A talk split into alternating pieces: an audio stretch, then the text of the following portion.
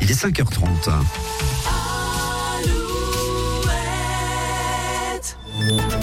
Alouette, les infos.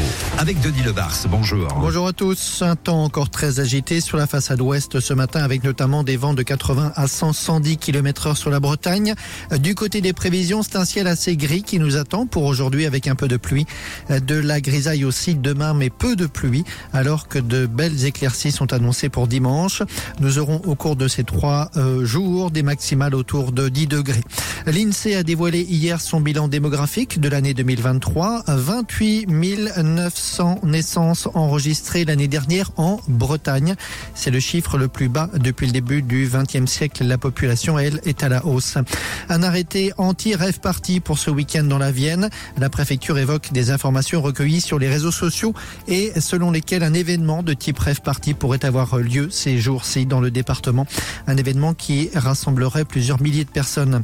Discours menaçant de Vladimir Poutine hier soir en réponse à la déclaration d'Emmanuel Macron dans son discours annuel à la nation. Le président russe a averti les Occidentaux contre une menace réelle de guerre nucléaire en cas d'escalade du conflit en Ukraine. Et puis notez que c'est aujourd'hui que seront célébrées les obsèques de l'opposant russe Vladimir euh, Navalny euh, en Russie, donc à Moscou. La collecte annuelle des Restos du Cœur, aujourd'hui et demain, l'entrée des grandes surfaces. On annonce la mobilisation de 80 000 bénévoles. Et puis c'est aussi ce soir que sera diffusé le concert des Enfoirés 2024 sur TF1.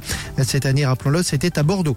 Football, Rennes dans le carré final de la Coupe de France. Le stade rennais a battu le Puy 3 buts à 1 hier soir.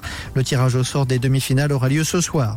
Le prochain match de Rennes, ce sera le derby face à Lorient dimanche. Brest et Nantes jouent également dimanche. Monaco PSG en match d'ouverture ce soir. Et puis en rugby, Brive euh, battu à Béziers hier soir. Béziers prend provisoirement la tête du classement de Pro B en entendant le match de Vannes à Biarritz ce soir. Voilà pour l'info. Très bonne journée, bon réveil.